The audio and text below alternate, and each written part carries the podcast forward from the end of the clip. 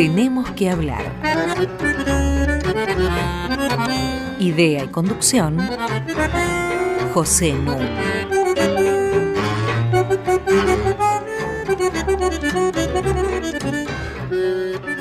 Hoy, en nuestro primer programa, tenemos que hablar de Tenemos que hablar.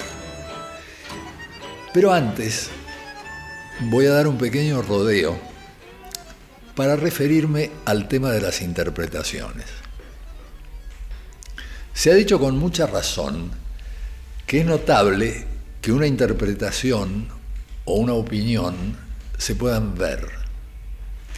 Y la verdad es que vemos interpretaciones todo el tiempo. Un reaccionario, por ejemplo, mira a un desocupado y ve a alguien que no quiere trabajar.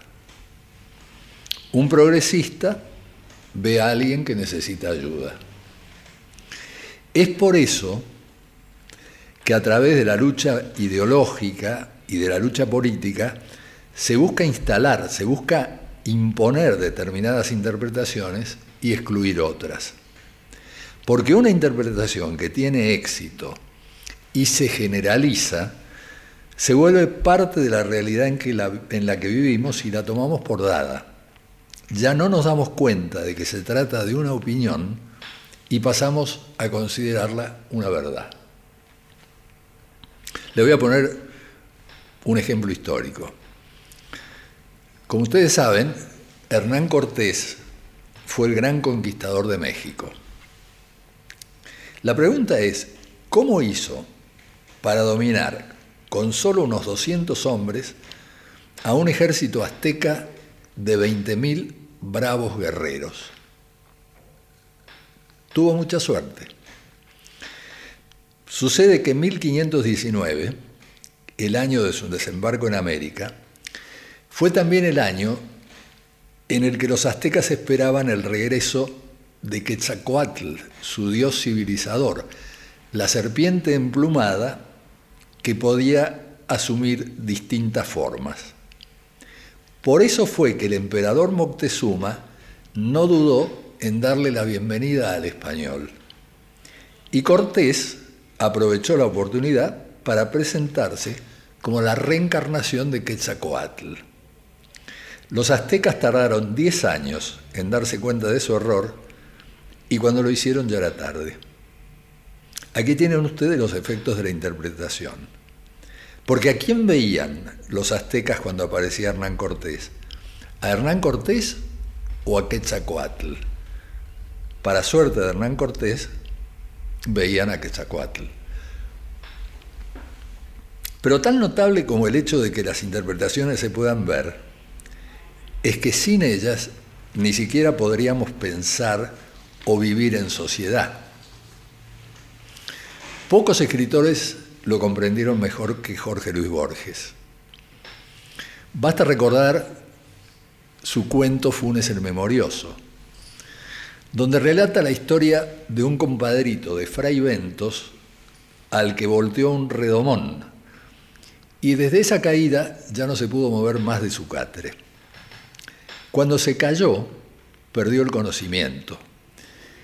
Y cuando lo recuperó, se dio cuenta de que su mente registraba y almacenaba hasta el más mínimo de los detalles.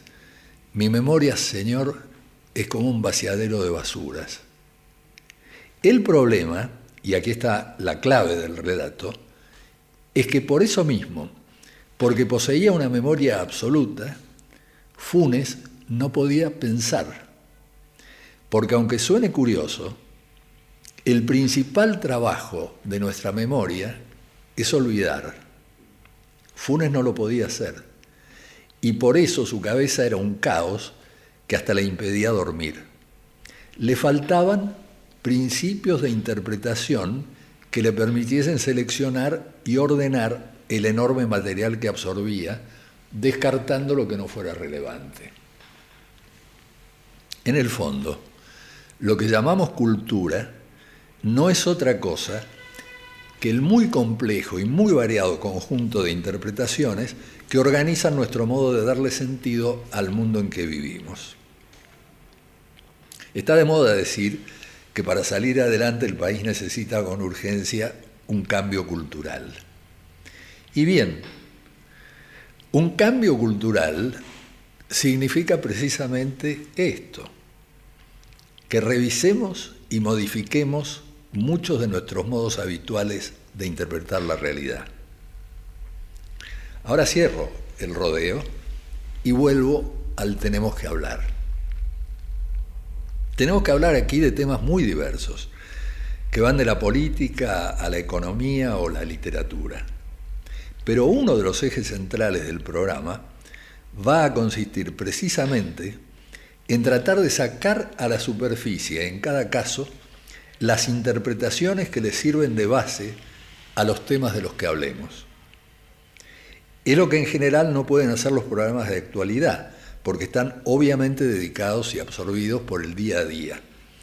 Por eso este no pretende ser un programa de actualidad en un sentido convencional. Nos vamos a ocupar mucho menos de las noticias que de la forma en que se las construye y se las presenta. Pero va a haber bastante más. Tenemos que hablar de libros, tenemos que hablar con invitados, tenemos que hablar de las preguntas y comentarios que ustedes nos hagan llegar a tenemos que hablar arroba radionacional.gov.ar. Repito, tenemos que hablar arroba radionacional.gov.ar. Y cada programa va a estar recorrido por un tema musical especialmente seleccionado. Para este primer programa elegí uno de mis favoritos. Nos van a acompañar las variaciones Goldberg, que Bach escribió en 1741, el mismo año en que moría Vivaldi. Pero mucho mejor todavía. Vamos a escucharlas en una versión exquisita de ese gran pianista canadiense que fue Glenn Gould. Gould vivió apenas 50 años y grabó las variaciones en dos momentos de su vida. El primero cuando tenía solamente 23 años y el segundo en 1981, unos meses antes de morir. Desde los 32 años, les cuento, Gould había decidido no presentarse más en público y se recluyó en un piso de Lynn the Park, un lujoso hotel de Toronto, donde montó un estudio de grabación. Solo abandonaba su refugio de noche para salir a caminar. Desde 1970 yo era profesor titular de ciencia política en la Universidad de Toronto. Y me gustaba ir cada tanto a tomar algo a Lynn the Park para sentirme cerca de este verdadero genio de la música. Vamos a oír su última versión de las variaciones, que es menos suave y romántica que la primera y que es la que a mí más me gusta. Comenzamos por el aria que las introduce.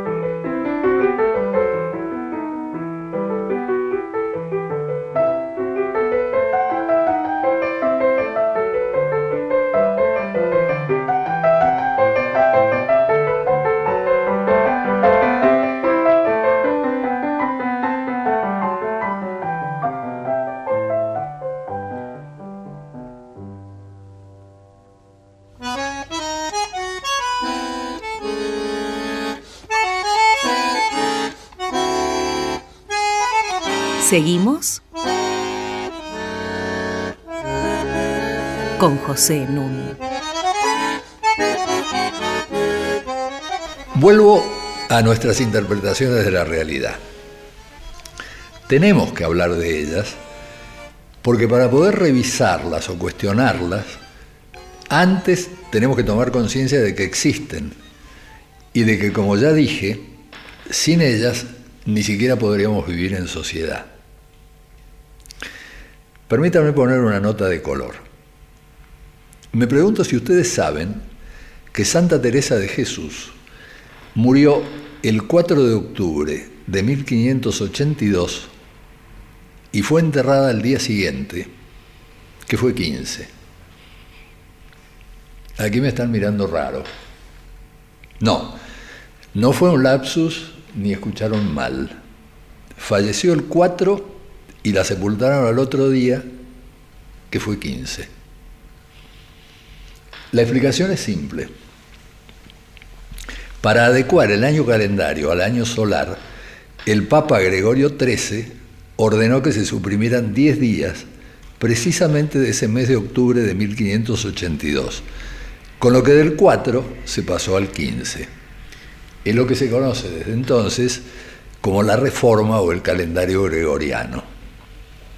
Es una historia que sorprende porque nos olvidamos que el calendario, como tantas otras cosas, es una creación convencional de los seres humanos que estos, si quieren, pueden modificar. También el calendario es una interpretación. Yo me acuerdo que en mis tiempos de estudiante no me animaba a preguntar por qué la Revolución Rusa de octubre de 1917 se conmemoraba siempre en noviembre. ¿Era la Revolución de octubre o era la Revolución de noviembre? Como ustedes habrán adivinado, pasa que en Rusia la reforma gregoriana se demoró cuatro siglos y fue introducida recién cuando los comunistas llegaron al poder. Con lo cual la Revolución de Octubre ocurrió en noviembre. Podría multiplicar las ilustraciones. Por ejemplo, si lo piensan, se van a dar cuenta de que en nuestro país nos parece natural que se diga general de la nación y no peluquero o médico de la nación. Y que esto tiene algo que ver con que desde 1930 hubo seis dictaduras militares y ninguna de los peluqueros o de los médicos. Pero me interesa hablar hoy de una interpretación que de tan repetida se ha convertido en un lugar común de enormes consecuencias. Me refiero a la analogía que se establece habitualmente entre una familia y la sociedad en su conjunto. Digo analogía y no metáfora porque el acento está puesto aquí en una correspondencia directa y no azarosa entre los términos. La comparación funciona así. Una familia en formación debe poner todo su empeño en trabajar duro para poder ahorrar, y después poder comprarse una casita, tener un auto, salir de vacaciones, etc. Con la sociedad se dice pasa lo mismo. Primero es necesario que nos esforcemos en producir y en crecer, para recién después dedicarnos a distribuir. Es una construcción muy simple y muy seductora, más todavía. Se derivan de ella otros argumentos igualmente convincentes. Para que un proceso tan feliz pueda arrancar, hay que darles a los inversores todas las facilidades que pidan y hay que conseguir que los trabajadores produzcan lo más posible y reclamen lo menos posible. Ya tendrán su premio a su debido tiempo. Vamos a tratar ahora de desmontar esta construcción, que se ha instalado en el sentido común de tanta gente y se toma por obvia. Ante todo, advertirán ustedes que no por casualidad elige como su punto de partida a una familia que arranca de cero. Esto es indispensable para el argumento, porque obviamente no daría lo mismo hablar de una pareja que al formar familia ya cuenta con casa, con auto propio y ha heredado una fortuna. Y sin embargo, no tengo ninguna duda de que esta sería una analogía mucho más razonable. Porque una sociedad nunca parte de cero y dispone de grandes riquezas acumuladas que podría distribuir aún antes de empezar a crecer o de acelerar su crecimiento. Pero esto es exactamente lo que la interpretación que comento se propone ocultar. Una fuente insospechable, la Organización para la Cooperación y el Desarrollo Económico, la OSD, que reúne a 35 de los principales países del mundo, nos informa que desde que existen registros, la desigualdad entre ricos y pobres nunca alcanzó niveles tan altos como los actuales. En los Estados Unidos, por ejemplo, el 1% superior de la escala social, posee el 40% de la riqueza total del país, mientras que el 80% inferior se queda con apenas el 7%. No escucharon mal. El 1% controla el 40% de la riqueza, el 80% el 7% de la riqueza. Otro tanto ocurre aquí, por más que las mediciones se compliquen, debido por una parte a la destrucción del INDEC entre 2007 y 2015 y por la otra a nuestros fenomenales niveles de evasión. Se calcula que hasta el año pasado se encontraban fuera del circuito legal unos 400 mil millones de dólares, que es el equivalente a un Producto Bruto anual de los cuales viene de blanquearse alrededor de una cuarta parte. En estas condiciones, la analogía con una familia que recién comienza suena a burla.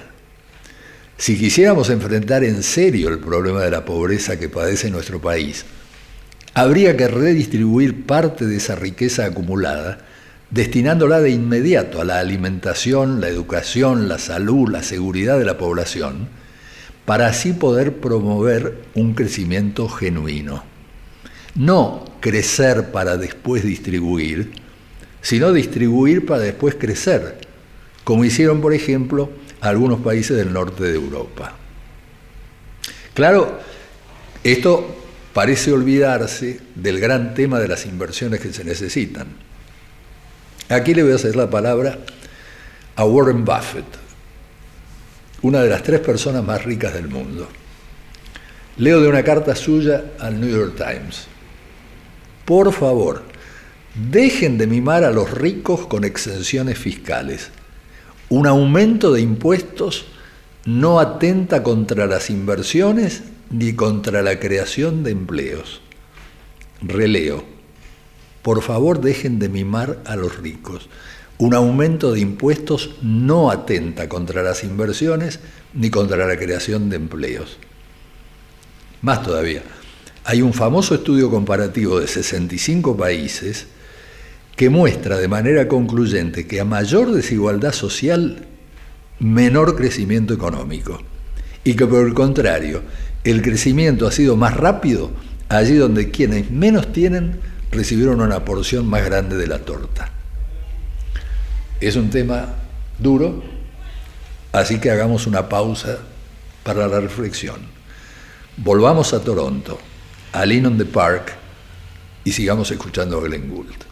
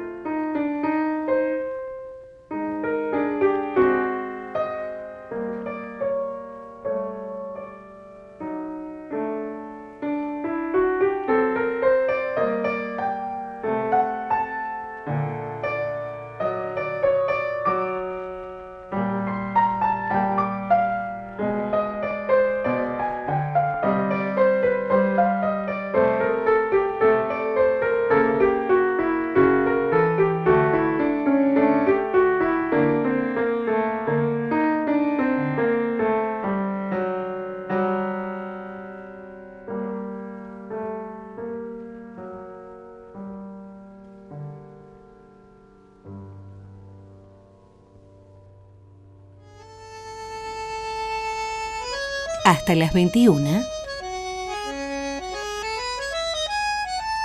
Tenemos que hablar. Con José Nuno.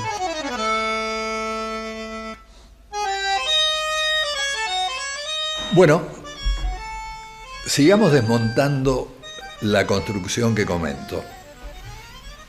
Porque de estas cosas tenemos que hablar. Y es importante y es urgente que lo hagamos. Agrego algo bastante obvio. En nuestra cultura, una interpretación gana fuerza si puede argumentar que tiene respaldo científico. Hablé antes de ricos y pobres. Y así introduje el gran tema de la desigualdad. Pero es un tema que habitualmente se busca evitar. Una manera muy eficaz de hacerlo es no hablar de la desigualdad, sino de la pobreza. Porque a todos nos preocupan los pobres. No hay político ni comunicador social que no se refiera a ellos. Y aquí voy a hacer una digresión para aliviar un poco el programa.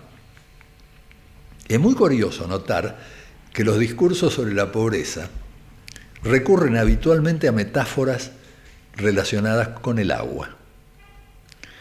Desde la constatación muy elemental de que la pobreza es una forma aguda de la falta de liquidez, hasta el hecho mismo de que hace más de un siglo el inglés Charles Booth inventó la noción de una línea de la pobreza por analogía con la línea de flotación de los barcos.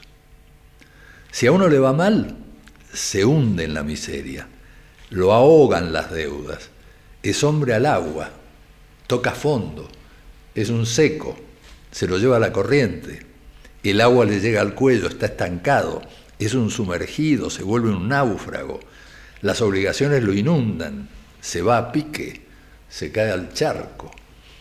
Salvo, claro, que consiga hacer pie, o por lo menos hacer la plancha, y en una de esas salga a flote, especialmente si alguien le tira una soga o un salvavidas. En Estados Unidos, los economistas más conservadores no pudieron escapar a esta tendencia. Y así surgió la teoría del goteo. La difundió a comienzos de 1981 el presidente Ronald Reagan para justificar una fenomenal rebaja del 60% en los impuestos que pagaban los ricos. Es tan simple que la entiende cualquiera y por eso se difundió muy rápidamente. La idea es que al elevar las ganancias de los empresarios, van a aumentar rápidamente las inversiones productivas y esto va a ampliar la demanda de mano de obra. O sea que más tarde o más temprano el proceso va a beneficiar también a los de abajo, porque goteará a través de mejores salarios y posibilidades de consumo. La doble condición es que no se hagan reformas fiscales supuestamente progresistas que afecten las utilidades y que se deje operar libremente a los mercados. Estamos de nuevo en el terreno de crecer primero y distribuir después. Parece de una lógica elemental y hasta evoca la vieja fábula de la cigarra y la hormiga. Lo notable es que la historia contemporánea de los Estados Unidos contradice abiertamente un planteo como el de Reagan. En los años 30, el presidente Roosevelt aumentó un 90% los impuestos a los ricos. Aumentó un 90% los impuestos a los ricos. Y después de la Segunda Guerra Mundial, se protegieron los salarios, se redujeron las desigualdades sociales y la economía creció de un modo espectacular. En cambio, desde los años 70 y 80, cuando las desigualdades volvieron a aumentar de la mano del liberalismo y de la economía de Reagan, el crecimiento se detuvo o descendió a niveles mínimos, los salarios se estancaron y la desigualdad volvió a sus niveles de los años 20 del siglo pasado. En una palabra, la idea simplista del goteo no se sostiene ni en el campo teórico ni en el campo empírico. Como escribe Joseph Stiglitz, Premio Nobel de Economía, los pobres han sido las víctimas del fundamentalismo de mercado. La economía del goteo ni funcionó ni funciona. Lo interesante para nuestro tema de las interpretaciones es lo que pasó con este asunto en América Latina. Desde los años 80, muchos supuestos expertos y comunicadores sociales,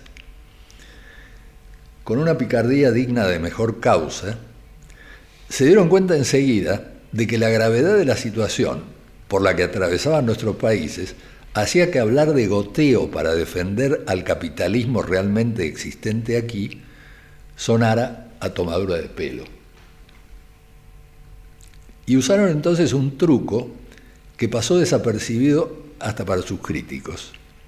Sin que se les moviese un pelo, reemplazaron goteo por derrame, el agua otra vez, y consiguieron instalar este término tanto en la discusión académica como en el lenguaje corriente. Ustedes mismos se habrán cansado de oírlo, se usa hasta hoy. Y bien, se han escrito cientos de libros y de artículos científicos acerca de la distribución del ingreso. Y aquí viene lo notable. Si en esta amplísima literatura la teoría del goteo tiene un valor cercano a cero, la noción de derrame sencillamente no existe es un invento de los vendedores de humo. Sin embargo, que una idea sea falsa no impide que produzca efectos muy reales, porque esto es algo que vale la pena subrayar y que saben muy bien los políticos y sus asesores. Si se consigue que las personas definan algo como real, aunque no lo sea, van a obrar en consecuencia. Quienes han sufrido o sufren los celos infundados de su pareja lo saben muy bien. En este caso, la inexistencia de una teoría del derrame no fue ni es obstáculo para que sus consecuencias se hagan sentir y mucho. Un caso extremo, en Guatemala, por ejemplo, siguiendo esta teoría del derrame que no existe, se bajaron drásticamente los impuestos al capital y casi no hay leyes de protección al trabajador.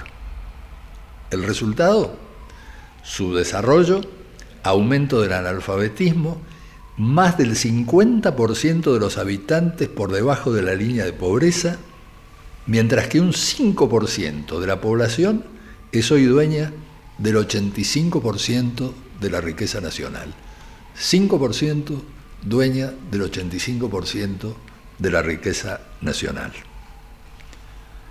Si les parece, buen momento para volver a Gould y las variaciones Goldberg.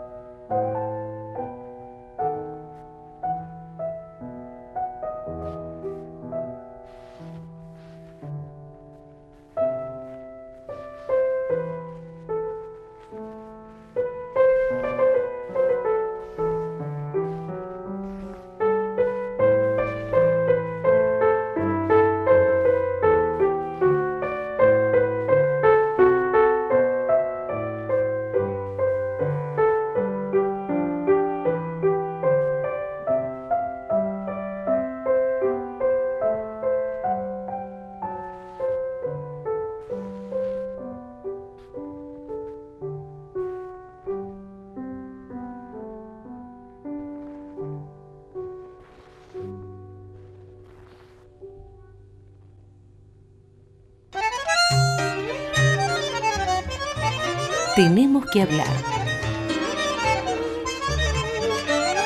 con José Núñez. Repasemos por un momento el camino que hemos recorrido. En este primer programa quise poner en cuestión algunas verdades de sentido común. En otros programas me voy a ocupar directamente del sentido común, que es un tema del que no se habla porque claro, se lo toma por dado. Y sin embargo, todo cambio cultural, que de esto sí se habla y mucho, aunque sin dar mayores explicaciones, tiene por condición necesaria esa puesta en cuestión del sentido común. Por eso tomé como punto de partida una interpretación que parece tan inocente y tan clara como la analogía que se acostumbra a hacer entre una familia en formación y la sociedad en su conjunto. La entiende cualquiera, y en esto reside su enorme potencia ideológica. Como ya dije, se da por supuesto que tanto una familia como un país deben trabajar duro para crecer, para ahorrar y para finalmente poder mejorar su nivel de vida. Es el soporte de lo que se ha vuelto una verdad de perogrullo que repiten políticos de muy variados colores. Hay que crecer primero para poder distribuir después. A lo cual se suma otra aparente obviedad. Para crecer es necesario darles todas las facilidades posibles a quienes estén dispuestos a invertir, hay que ajustarse el cinturón, dedicarse a producir, que ya después llegará el tiempo de cosechar los frutos y todos seremos felices. En 1979, el economista caribeño Arthur Lewis ganó el Premio Nobel de Economía sosteniendo exactamente esto. Fue el inspirador de los programas que se llamaron industrialización por invitación, que abrieron los países del Caribe a los inversores extranjeros concediéndoles todo lo que pedían en la certeza de que una vez iniciado el desarrollo se extendería como una mancha de aceite. En esa época no se hablaba de derrame, se hablaba de mancha de aceite. Y esto al punto de que Luis suponía que con la aplicación de estos programas se iban a obtener tan buenos resultados que no solamente se, acabaría con la desocupación y la subocupación, sino que pasados unos años iba a ser necesario importar mano de obra, iban a faltar trabajadores. La situación de los países del Caribe me exime de mayores comentarios acerca del fracaso rotundo de esta interpretación.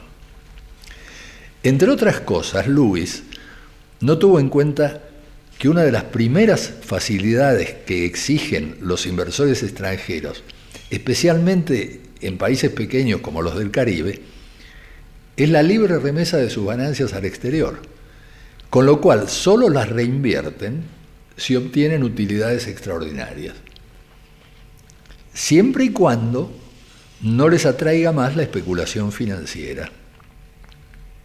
Dicho sea de paso, el 80% de los fondos evadidos que han retornado a la Argentina gracias al blanqueo que acaba de terminar han ido a parar al sector financiero. Pero regresemos a la cautivante analogía entre la familia y la sociedad. Según ya expliqué, funciona apelando a la imagen de una familia que arranca de cero o casi. Es la trampa clave de la maniobra. Porque en todo caso, como dije, la comparación habría que hacerla con una familia formada por hijos de padres adinerados, ya que ninguna sociedad arranca de cero. Y mucho menos hoy, cuando la crisis capitalista mundial que se abrió en 2008 y todavía no se ha cerrado, se ha debido a una brutal concentración de la riqueza en manos de unos pocos, tal como sigue ocurriendo actualmente. Parece sacado de una novela de Julio Verne. Lamentablemente no es así. Son datos oficiales de este año. Las ocho personas más ricas del mundo. Poseen una riqueza superior a la de la mitad más pobre del mundo, es decir, a la que poseen 3.600 millones de personas. 8, ni siquiera 10 personas comparadas no a uno o dos millones de personas, que ya sería impresionante, sino a 3.600 millones de personas, que es casi inabarcable. Ocho personas tienen más riqueza que 3.600 millones de personas. Estoy seguro que ustedes coincidirán conmigo en que una situación así desafía el sentido común. Solo que la analogía entre una familia y la sociedad en su conjunto, o el crecer primero para distribuir después, son también interpretaciones incorporadas al sentido común. De ahí que tengamos que hablar del sentido común para advertir todas las contradicciones que encierra. No va a ser de ninguna manera el tema exclusivo de nuestros programas, pero ya van a ver que a medida que lo vayamos explorando, nos encontraremos con sorpresas que les van a llamar la atención y que espero que nos sirvan para repensar cosas que hoy nos parecen obvias. Insisto, salvo que sea una etiqueta vacía, de esto se trata cuando hoy decimos que es urgente un cambio cultural. Y por supuesto, sacar a luz las premisas de nuestros razonamientos no implica de ninguna manera cerrar la discusión, sino abrirla. Nada más sano que el debate sin verdades reveladas, ni lugares comunes. Que con esto no basta, que hace falta elaborar las alternativas que se vayan desprendiendo de las críticas que hagamos, estoy totalmente de acuerdo. Pero este ha sido apenas nuestro primer programa y además espero con mucho interés los comentarios que ustedes quieran enviarme. La dirección es muy fácil de recordar. Tenemos que hablar arroba